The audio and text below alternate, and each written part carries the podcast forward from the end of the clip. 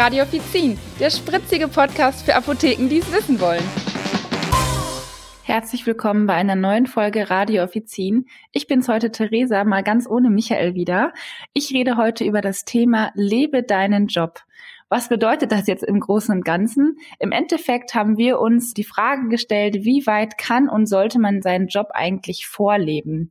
In manchen Berufen, unter anderem natürlich auch in unserem PTA-Beruf, treten wir als PTA, als Berater und Spezialisten zu einem bestimmten Thema auf. Also bei uns natürlich im Gesundheitsbereich oder im Kosmetikbereich.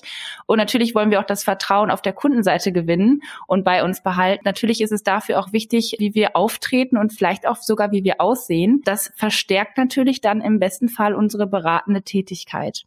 Ich persönlich finde es jetzt schon wichtig, dass man das Thema, was man im Endeffekt vertreten möchte, auch irgendwie lebt. Das ist jetzt nicht in so extrem gedacht, sondern einfach zum Beispiel, wenn ich jetzt als PTA Kosmetik berate, ist es natürlich nicht verkehrt, wenn ich geschminkt bin. Das heißt aber nicht, dass ich jetzt top gestylt sein muss und komplett jeden Tag aussehe wie die übelste Beauty Queen. Aber es ist wahrscheinlich für den Kunden nicht verkehrt, wenn er sieht, okay, die Person trägt selber Make-up, die hat dann direkt das Gefühl, sie kennt sich aus. Es ist genau wie man geht zum Friseur und hat irgendwie die Erwartung, dass der Friseur top gestylt ist, obwohl wenn er selber einen komischen Haarschnitt hätte, heißt es ja nicht, der wurde ihm ja auch geschnitten, heißt es ja nicht, dass er nicht schneiden kann.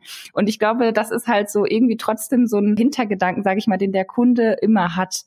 Das heißt aber jetzt auch nicht auf uns bezogen, dass wenn ich Gewichtsabnahme berate, dass ich jetzt spindeldür sein muss und total durchtrainiert sein muss. Das gar nicht. Also das soll jetzt gar nicht negativ gemeint sein, sondern einfach, dass man sich vielleicht mal darüber bewusst wird, dass der Kunde schon auch irgendwie ja darüber entscheidet, zu wem er in der Beratung zum Beispiel gerne geht.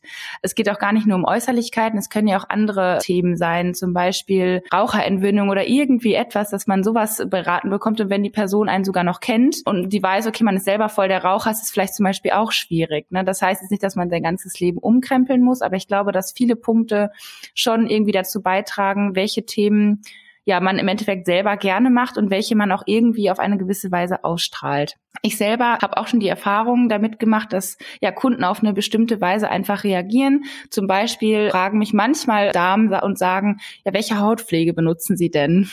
Und dann denke ich mir mal, das ist ja nett, dass sie fragen, aber nur weil ich die Hautpflege jetzt benutze, ist es nicht die perfekte für sie selbst. Aber daran merkt man auch, die denken, okay, die Dame ist geschminkt, vielleicht kennt sie sich deswegen auch gut mit Make-up aus.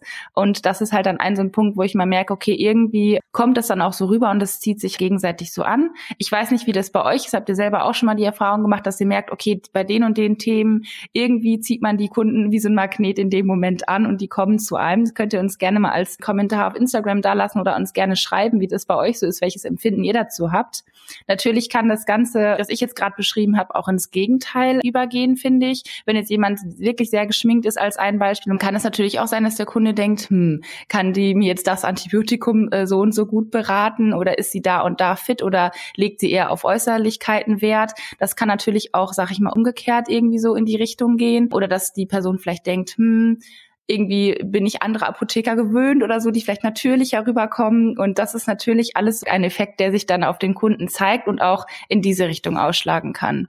Ich selber habe halt auch schon mal diese Erfahrung gemacht, dass Kunden im Endeffekt schon sagen, dass sie mit wem anders sprechen. Zum Beispiel, wenn man an sich selber denkt, wenn man in der Auszubildungszeit ist, dass nicht alle immer so nett reagieren und dann auch denken, okay, sie würden gern mit wem anders sprechen, weil sie denken, okay, man ist noch Auszubildender, man ist noch im Praktikum. Sie denken dann nicht direkt, okay, die Person hat das Wissen jetzt ja ganz frisch im Kopf, sondern die denken vielleicht eher, nee, ich möchte mit jemandem sprechen, der schon lange Jahre Erfahrung hat.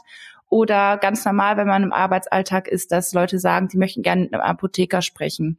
Ich selber denke, dass man solche Sachen gar nicht persönlich nehmen sollte, wenn es mal solche Situationen gibt, dass man einfach sagt, gut, man selber ist vielleicht auch so, wenn man sich mal reflektiert in anderen Einkaufssituationen, dass man mit wem anders sprechen möchte und dass man das einfach gar nicht persönlich nimmt, weil die Person kann auch vorher mit dem Apotheker, mit dem er sprechen möchte, schon telefoniert haben, was abgeklärt haben oder es geht um irgendwelche anderen äh, wichtigen Dinge, die sowieso vielleicht die Filialleitung oder so entscheiden muss oder der Chef und deswegen würde ich das gar nicht persönlich nehmen, wenn das so ist, sondern einfach immer, weiß nicht, also bei mir ist es immer so, dass ich sage, klar, gerne, ich hole die Kollegin oder den Kollegen dazu, dass man einfach das Gefühl gibt, dass die Person sich jetzt auch nicht schlecht fühlen muss, wenn sie mit wem anders sprechen möchte.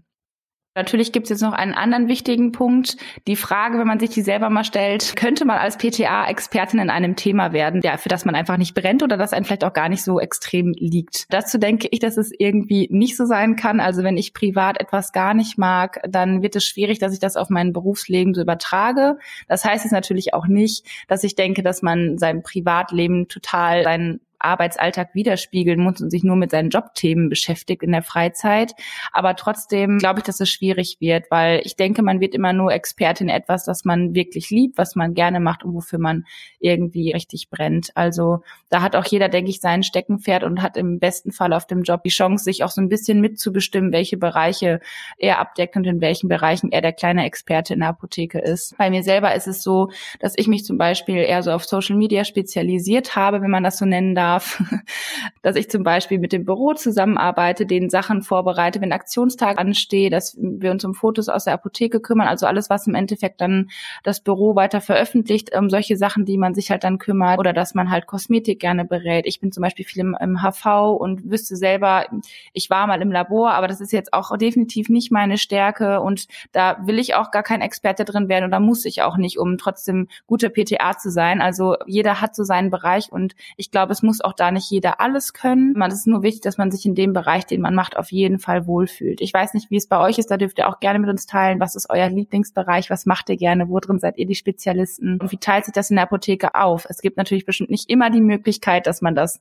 sich selber aussuchen kann, aber das ist natürlich eines der schönsten Fälle mit, wenn man wirklich einen Bereich macht, den einem selbst am Herzen liegt.